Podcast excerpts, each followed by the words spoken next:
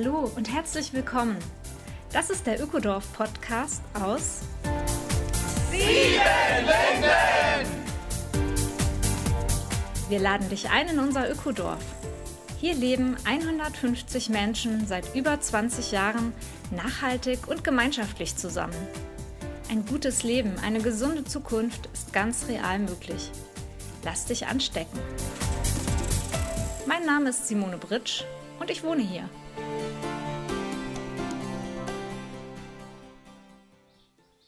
Hallo und herzlich willkommen, Folge 47, Ökodorf Podcast aus Siebenlinden. Heute geht es um Strohballen-Lehmbau. Das ist ein ganz großes Ding im Ökodorf Siebenlinden und wir haben bereits in einer Podcast-Folge mit Michael Würfel darüber berichtet.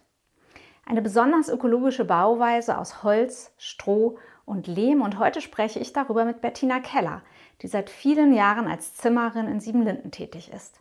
Sie hat an den meisten Häusern mitgebaut und aktuell ist sie am Bau des Hauses Schloss Müh beteiligt, in das sie selbst mit einer Gruppe einzuziehen gedenkt. Bettina gibt einen Einblick in ihre Arbeit hier vor Ort und es geht auch um den Blick über den Tellerrand hinaus, nämlich um globale Themen, die aufkommen, wenn man sich um eine zukunftsfähige Bauweise Gedanken macht. Hallo Bettina, ich begrüße dich zu unserem Gespräch über Strohballenbau. Hallo Simone, schön, dass du mich eingeladen hast. Du bist seit ja, anderthalb Jahrzehnten, muss man sagen, damit beschäftigt, in Siebenlinden Strohballen Lehmhäuser zu bauen. Mhm. Wie sieht das aus? Ja, tatsächlich kam ich sozusagen nach Siebenlinden und habe als an meinem ersten Tag hier Strohballen in äh, eines unserer Gebäude, damals das erste dreistöckige Strohballenhaus in Europa, reingestopft und war noch völlig unbeleckt. Ich hatte zwar eine Zimmereilehre gemacht, aber Stroh hatte ich vorher so in der Hand noch nicht gehabt.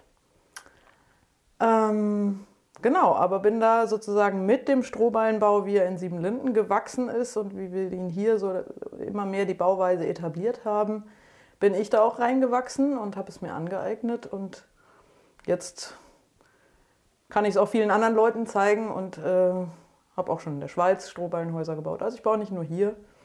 Ähm, genau, und mache das sehr gerne und bin sehr überzeugt davon, dass das eine gute Bauweise ist, ähm, die wirklich Perspektiven für die Zukunft aufmacht.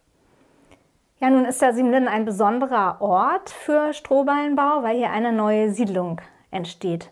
Wie viele Häuser hast du denn hier schon gebaut oder mitgebaut? Oh, da müsste ich richtig zählen. Also ich glaube, es sind jetzt so 14, 15, 16, irgendwie sowas. Ähm, und ja, es ist tatsächlich eine sehr auch luxuriöse Situation. Wir sind hier, äh, haben eine Ausnahmegenehmigung ähm, in der äh, Altmark ein, ein Dorf aufzubauen für bis zu 300 Menschen.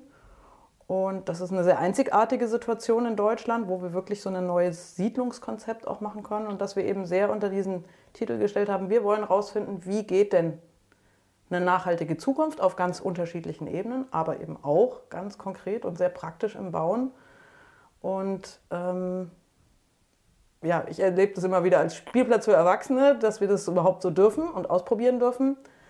Und mit dem Strohballenbau haben wir damit aber tatsächlich was, sind wir sozusagen aus einer totalen Experimentierphase herausgewachsen in was, was heute sehr, sehr marktfähig und auch für viele Städte interessant ist, ähm, als eine wirklich nachhaltige Perspektive fürs Thema Bauen. Ja, wenn du sagst, ähm, aus einer Experimentierphase jetzt in die Verstetigung gekommen, was waren denn die Experimente und das Neue am Anfang, als es hier losging mit den Strohballenhäusern? Naja, der Strohballenbau kommt ja erstmal äh, überhaupt nicht, also das, was wir unter Strohballenbau verstehen, nämlich sozusagen, man nimmt Strohballen, so wie wir sie, mit denen wir als Kindern alle mal gespielt haben, und bringen sie als Außenwandmaterial in die Wand. Ja, wie kann ich mir denn so eine Konstruktion vorstellen von einem Strohballen-Lehmhaus? Erstmal ist so ein Strohballen Lehmhaus, wie du es nennst, ähm, ganz ein klassischer Holzständerbau. Also viele Menschen haben vielleicht ein Fachwerkhaus vor Augen. Also und da, wenn man da diese ganzen Querriegel und so weiter rausnimmt, dann hat man die Holzständerbauweise.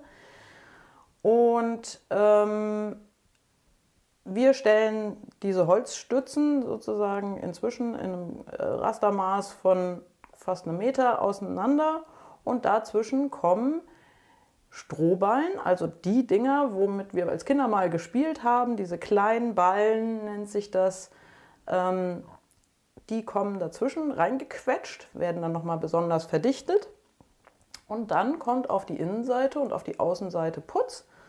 Man kann dann außen auch noch eine Holzverschalung davor machen, man kann aber eben auch einen Kalkputz verwenden, dann ist es schon wetterfest. Ähm, und im Prinzip war es das schon. Das ist eine ganz einfache Bauweise, die auch relativ leicht zu erlernen ist. Das heißt also, die Außenwand besteht im Prinzip aus Holzständern mit Strohballen und Lehmverputz. Das Richtig. ist es schon. Das ist es schon. Und tatsächlich ist es auch einer der Aspekte, wenn wir uns sozusagen Bauen in, in seiner Tiefe angucken, ist Strohballenbau in, dieser, in diesem sehr schlichten Aufbau, der aber hocheffizient ist, deutlich praktikabler als viele moderne konventionelle Bauarten, die eben sehr viele Baustoffe zusammenfügen und noch dazu Baustoffe, die eben, bis sie überhaupt an die Wand kommen, einen unglaublich langen Weg und Produktionsweise hinter sich haben, was wir beim Strohballenbau jeweils nicht haben. Wir haben eigentlich sehr unverbrauchte natürliche Baustoffe, die auch alle quasi unbehandelt in die Wand kommen. Also der, die Strohballen werden tatsächlich einfach direkt äh, vom Acker ähm, ohne Zusatzstoffe kommen in die Wand. Die, bei uns kommen die Holzständer, Bohlen auch direkt vom Sägewerk, werden noch getrocknet, aber auch ohne technische Zusatzstoffe. Und auch der Lehm in seiner jeweiligen Mischung hat keine Beischlagstoffe, die irgendwie auch baubiologisch irgendwas nach innen ausdünsten. Und ähm, damit erreichen wir eben zwei Dinge, die unglaublich sind, nämlich dass wir eine völlig unbelastete Wand haben, als auch Baustoffe, die eben nicht hochindustrielle Produkte sind, die schon unglaublich viel Energie gefressen haben. Ja, die Natürlichkeit dieser Baustoffe ist auf jeden Fall bestechend. Hm. Und ich finde aber auch faszinierend äh, die gute Ökobilanz von einem Strohballen-Lehmbau schon im Bau. Ja, auch gerade wenn man äh, den Vergleich zieht zu konventionellen Bauweisen. Ja, das ist ein sehr wichtiger Punkt. Also wir müssen in der ba im Bauen insgesamt dahin kommen, wirklich das Gebäude als Ganzes zu betrachten, wie nicht nur während der Beheizungsphase, was wir gerne tun, sondern wenn wir ein Strohballenhaus mit einem konventionellen Bau vergleichen, dann können wir das konventionelle Haus hat vom ersten, also wir können das Strohballenhaus 42 Jahre lang beheizen, bis es überhaupt die Energie verbraucht hat, die das konventionelle Haus am ersten Tag verbraucht hat. Okay, so das müssen Energie. wir uns aber nochmal wirklich auf der Zunge zergehen lassen. 42 Jahre lang heizen, heizen, heizen. Das ist die Energie, die schon in dem konventionellen Baustoff drin sind. Und das ist tatsächlich die Betrachtungsweise, die bisher in allen Energieeinsparverordnungen und so weiter unbetrachtet blieb. Die Energie, die reingekommen ist bis zu dem Tag der Erstellung. Die sogenannte graue Energie. Kennen wir in anderen Bereichen, wird das immer wieder mal betrachtet.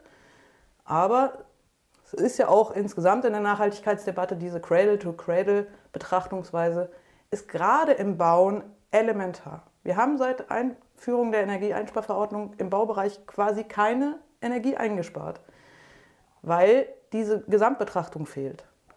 Und umso wichtiger ist es, dass wir Baustoffe etablieren, die eben nicht so energieintensiv sind. Ja, das ist natürlich total überzeugend, zumal der Strohballenbau an sich ja auch ein Gebäude ist mit sehr guter Wärmeisolationswirkung, oder? Natürlich. Also Stroh lässt sich ja auch relativ leicht nachfühlen, sozusagen, dass das ein guter Dämmstoff ist. Und ähm, er ist, also ne, wir haben irgendwie einen Lambda-Wert von 0,15. Das ist schon wirklich sehr gut. Da gibt es hochwertigere sozusagen Lambda-Werte.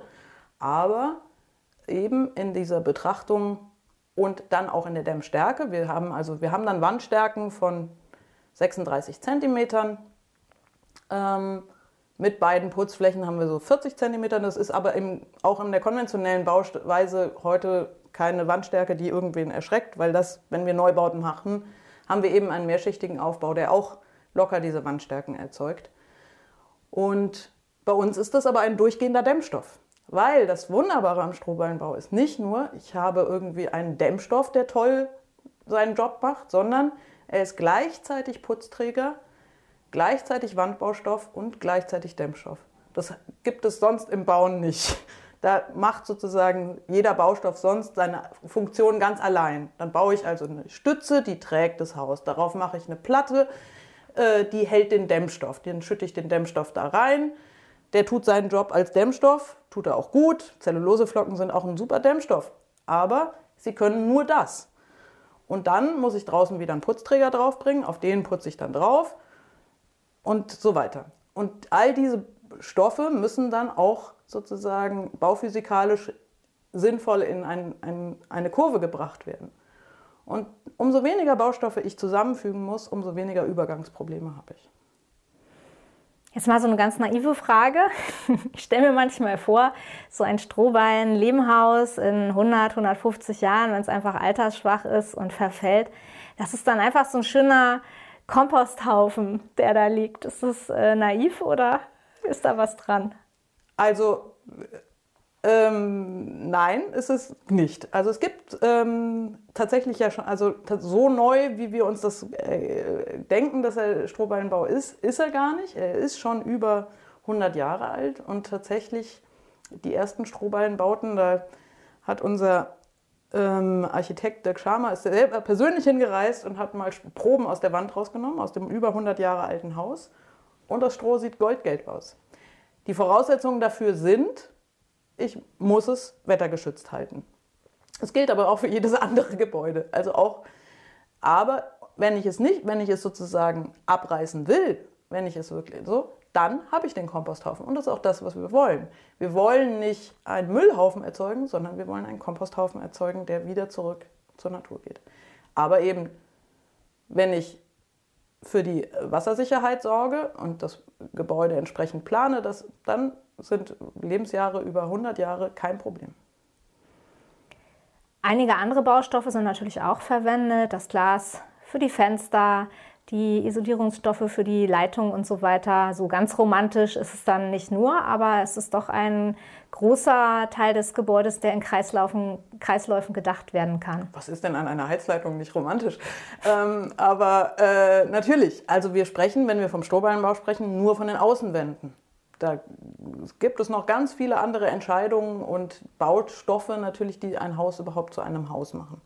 Eine Außen Außenwand ist, die eigenen vier Wände sind schon was Elementares, aber es gehört auch das Dach über dem Kopf dazu, es gehört auch das Fundament dazu und es gehört natürlich die ganze Haustechnik und der ganze Innenausbau dazu. Das sind alles auch jeweils Optionen, wo ich nochmal gucken kann, okay, wie ökologisch will ich denn mein Haus machen? Ähm, weil auch da stehen noch viele Baustoffentscheidungen an. Wie fällst du denn solche Entscheidungen gemeinsam mit dem Architekten, äh, welche Baustoffe für den Innenausbau verwendet werden, welche Heiztechnologie wird eingebaut, welches Dach kommt auf das Haus? Du bist ja sogar im Moment selber Bauherrin. Du baust mit einer Gruppe gerade mal das erste Mal für dich selber auch ein Gruppenhaus, das Haus Müh in Siebenlinden. Wie geht dir da vor? Naja, also erstmal kann man ganz schlicht sagen, wie für fast alles, ähm, äh, möglichst unbehandelt möglichst regional, ähm, möglichst geringe CO2-Bilanz. Das sind die Dinge, die ökologische Fragen immer als erstes mal gut beantworten.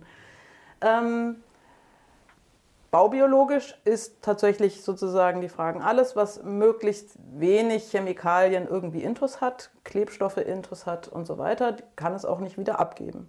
Das heißt, Holztüren, Holzfußböden, die einfach nur geölt sind, da kann ich nachweislich irgendwie, äh, habe ich keine Ausdünstungen und kann auch, je nachdem, wo ich das Holz herbekomme, sehr regionale Baustoffe wirklich bekommen. Und übrigens gilt das auch für den Strohballenbau. Wenn die Strohballen, wenn ich mir die aus Übersee liefere, dann ist die Ökobilanz meines Hauses auch dahin. Also ähm, es geht schon darum, wirklich für alle Baustoffe regionale Vertriebswege auch aufzubauen. Wir heizen unsere Häuser weil wir hier auch relativ viel Wald besitzen und weil wir damit eine sehr direkte Kopplung sozusagen und einen geringen Verarbeitungsweg haben mit Stückholz. Das heißt, wir fällen bei uns im Wald die Bäume, schneiden die auf, spalten die und dann kommen die in unsere Heizsysteme. Wir haben da sowohl sozusagen ganz dezentrale Lösungen, also dass wir die äh, Gebäude, jedes Haus einen eigenen Ofen hat, als auch kleine Nahwerkesysteme. Hm, trotzdem gilt es da, wie auch bei allen anderen Sachen sozusagen, weiter offen zu bleiben und zu gucken, was ist das, die, ist das die Antwort letzter Schluss? Ist es für dieses Haus, diese Situation genau die richtige Situation?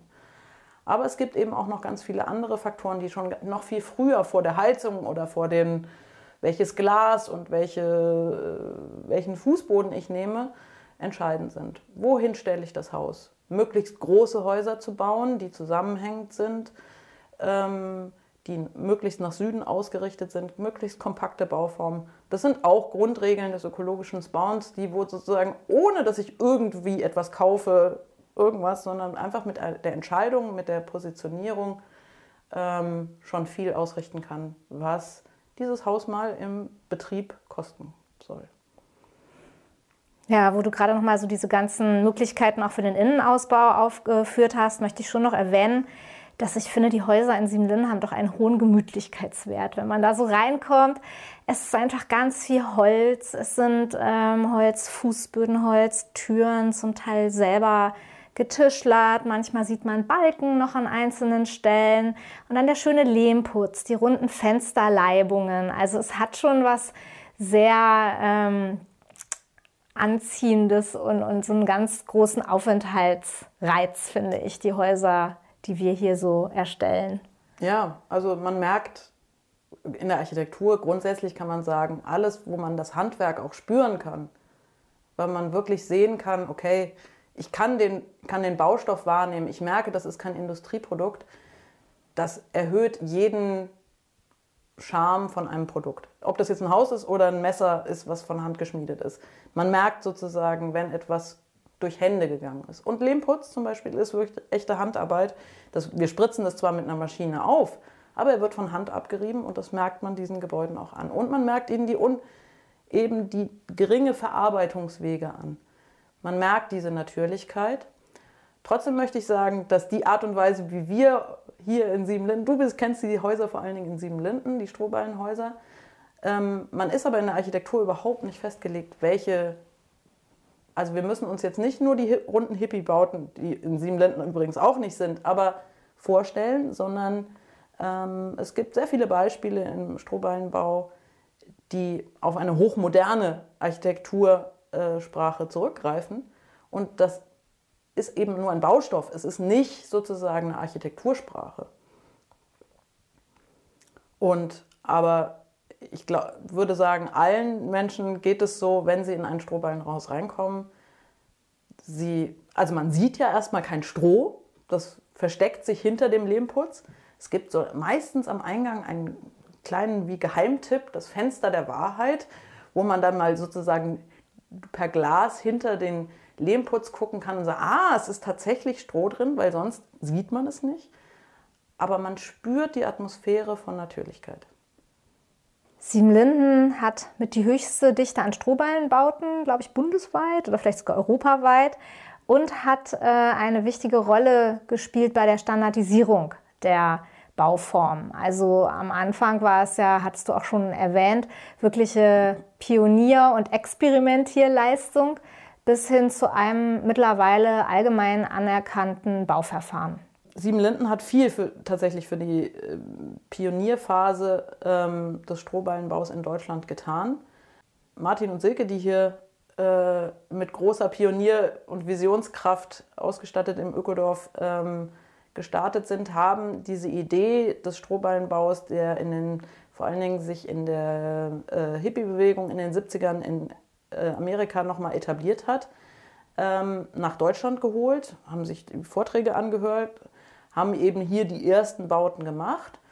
Und dann wurde hier eben auch der Fachverband Strohballenbau, der Fassbar, gegründet, ähm, der es sich dann zur Aufgabe gemacht hat, tatsächlich aus einem totalen Nischen- und Sonderverfahren, damals brauchte man noch äh, Baugenehmigungen im Einzelfall, also wo man sozusagen für jedes Haus selber ein sehr kompliziertes Verfahren machen musste, hat der Fassbar sich die Aufgabe gesetzt, okay, wie können wir, dass wir wissen, was, wir, was funktioniert, tatsächlich so umsetzen, dass es auch den deutschen Bauvorschriften entspricht. Und das ist heute ohne Probleme möglich, weil es eben ein, äh, weil der Baustoff an sich eine allgemeine bauaufsichtliche Zulassung hat. Das heißt, alle Brandtests wurden gemacht, alle Schimmeltests wurden gemacht. Wir wissen, welche Wandaufbauten funktionieren, welche auch nicht funktionieren. Und natürlich gehört zur Pionierphase gehört Try and Error dazu. Also wir mussten auch, auch mal baden gehen im wahrsten Sinne des Wortes. Also ich habe teilweise Wandaufbauten sechsmal auf und wieder abgebaut. Ich habe ähm, komplett nasse Strohballenwände gehabt, musste sie wieder sanieren. Also ich habe so ungefähr jeden Fehler mal gemacht und ich weiß aber auch, inzwischen ist es weit raus aus der Phase von, ich weiß jetzt, welche Fehler man machen kann, aber es ist trotzdem keine komplizierte Bauweise. Es ist, wir wissen jetzt, wie es geht und es ist total marktfähig. Wir haben zwar in Siebenlinden sehr viele Strohballenbauten, trotzdem sind wir eigentlich im europäischen Vergleich schon weit hinten dran. Also in Deutschland gibt es ist nicht ganz die aktuelle Zahl, aber gut 300 Strohballenbauten. Und Frankreich baut jedes Jahr 300 Strohballenbauten. Oh, wow. Die sind einen ganz anderen Weg gegangen und haben vor allen Dingen erstmal öffentliche Gebäude äh, in Strohballenbauweise gemacht. Und nichts überzeugt mehr von einer Bauweise, als es zu sehen, es wahrzunehmen. Ah, es funktioniert. Und öffentliche Bauten haben viele Besucher und natürlich noch dazu ein Publikum, was gerade im bauwilligen Alter ist. Das heißt, sie haben einfach da eine sehr, sehr gute Strategie gefahren. Und Frankreich hat aber auch noch den Vorteil, dass sie über die Ressource Stroh noch viel leichter verfügen als Deutschland und da wirklich sehr direkte Bezugsquellen machen können. Wenn wir gerade schon so bei den überregionalen oder vielleicht sogar globalen Bedeutungen sind des Strohballenbaus, was würdest du sagen? Was ist, die, was ist der Impuls des Strohballenbaus weltweit. Klimawandel und so weiter. Naja, also wirklich, also ähm, der CO2-Fußabdruck von, von Strohbauten ist einfach ausschlaggebend erstmal, aber es ist eben auch eine Bauweise, die unabhängig macht von Großkapital. Stroh in jeder Art und Weise ist überall verfügbar, global und wir ermöglichen es damit auch sehr armen Bevölkerungsschichten, anderen landwirtschaftlichen Umgebungen hochenergetische Gebäude zu bauen, die, wenn wir jetzt an Bauweisen in Beton, Styropor, Styrodur und so weiter überlegen, die immer in großen Abhängigkeit von Kapital, von Industrie, von Absatzwegen und so weiter stehen. Tatsächlich kann ich Strohballen aufeinander stapeln, Putz drauf machen und habe damit ein Klima, aus Klimasicht hochwirksames Gebäude. Dasselbe gilt ja für Holz und Lehm. Das sind ja auch ganz regionale, einfache Baustoffe. Aber wie steht es denn mit dem Bedarf? Also ich frage mich immer wieder, ist es denn auch eine Bauweise, die für tropische und subtropische Gegenden interessant ist? Oder ist es etwas für die gemäßigten und kühlen Breitengrade, wo eben der Dämmwert der Strohwände so unschlagbar toll ist? Naja, tatsächlich muss sozusagen in tropischen Gebieten muss, äh, muss ich kein hochgedämmtes Gebäude bauen. Da kann ich sozusagen tatsächlich bei den traditionellen Bauweisen der Bambushütten bleiben. Es, es gibt überhaupt keinen Bedarf. Tatsächlich macht dann natürlich die Betonlobby sozusagen, greift da trotzdem ein und sagt, ihr braucht alle ein Betonhaus, was sie, was sie nicht brauchen. Aber es ist tatsächlich, aber auch eben für Regionen, also die durchaus kühlere Winter, kühlere Zeiten haben, ist es total interessant. Ja, wenn du dir die Sustainable Development Goals anschaust, welche stechen dir von den 17 Zielen ins Auge, wenn du an den Strohballen-Lehmbau denkst? Naja, also natürlich ist es äh, der große Beitrag zum Klimaschutz durch die geringe Verarbeitung, aber es ist eben auch diese Konzeption von nachhaltigen Städten und Gemeinden, die bedeutet eben, dass wir Bauen ganz neu denken. Tatsächlich ist es aber gar nicht so leicht, Bauen neu zu denken. Bauen gehört zu den Zweigen des Menschseins, wo wir fast, würde ich sagen, am konservativsten sind. Das ist der Zeitpunkt, wo wir sehr viel Geld in die Hand nehmen. Und wenn wir so viel Geld in die Hand nehmen, dann machen wir es am liebsten so, wie wir wissen, dass es Papa schon gemacht hat. was dazu führt, dass Entwicklungen im Bauen sehr langsam vor sich gehen, obwohl sie überzeugend sind. Und äh, wir kennen das aus dem Holzbau. Die Regionen, die Holzbautraditionen haben, deren Entwicklung sozusagen in einen fortschrittlichen Holzbau auch zu gehen, ist viel einfacher.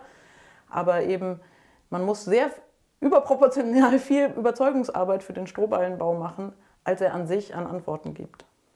Was ist deine persönliche Vision oder vielleicht auch ein eigener nächster Schritt? Hast du was im Kopf, wo du sagst, da will ich jetzt noch mal ran in Sachen äh, Bauen? Na, ich finde tatsächlich, dass ähm, Dirk Schamer, der Architekt, der bei uns hier in Siebenlinden viele Häuser geplant hat, gerade die richtigen nächsten Schritte geht, nämlich das urbane Bauen von äh, Strohballenbauten voranzutreiben. Also in einem größeren Stil, in mehrstöckiger Bauweise das voranzutreiben. Gerade werden 40 Wohneinheiten in Lüneburg gebaut. Das ist einfach eine Dimension, die wir sieben, sieben Linden erstmal so nicht bedienen, die aber total nötig sind. In einigen Jahren werden 80 Prozent der Menschen äh, in Städten wohnen. Das heißt, wir müssen vor allen Dingen das urbane Bauen global vorantreiben, dass das nicht mehr in Betonklötzen in Megacities ist, sondern dass wir dafür nachhaltige Alternativen entwickeln. Ja, wenn du Dirk Schama erwähnst, möchte ich auch seine Fachseminare gerne mit anfügen, die hier in Siebenlinden immer wieder stattfinden. Also man kann an einem Wochenende von ja, wirklich einem der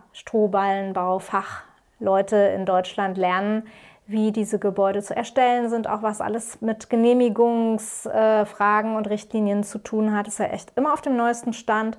Und dann gibt es noch Praxis-Strohbauseminare, wo unsere Gäste in Siebenlinden selber Hand anlegen und ja, hier mal lernen, in fünf Tagen eine Strohballenwand zu erstellen und das mal so ganz griffig mitnehmen. Die kommen eigentlich immer sehr gut an, diese Seminare, zumal die Gäste seit 2021 in Siebenlinden ja auch im Strohbau Gästehaus Strotel schlafen. Das hast du ja auch mit äh, gebaut, ganz maßgeblich. Bis jetzt der größte Klops, den wir hier hingestellt haben in Siebenlinden? Gar nicht der größte, aber der, ähm, das war schon nochmal eine neue Herausforderung, weil es eben eine Versammlungsstätte ist. Also ich habe ja vorhin die öffentlichen Gebäude in, in Frankreich erlebt. Öffentliche Gebäude stehen zu Recht unter anderen Anforderungen, was Brandschutz und was Standsicherheit angeht.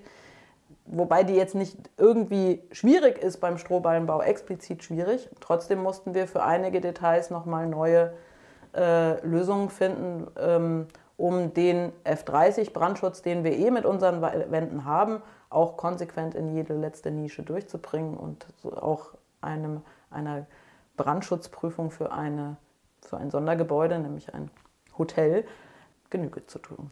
So oder so ist aber das Hotel wirklich eine Reise wert. Ähm, wir haben uns wirklich viel Mühe gegeben, auch im Innenausbau ähm, nochmal eine ganz neue äh, Architektursprache tatsächlich auch zu entwickeln und da was unglaublich Schönes hingestellt.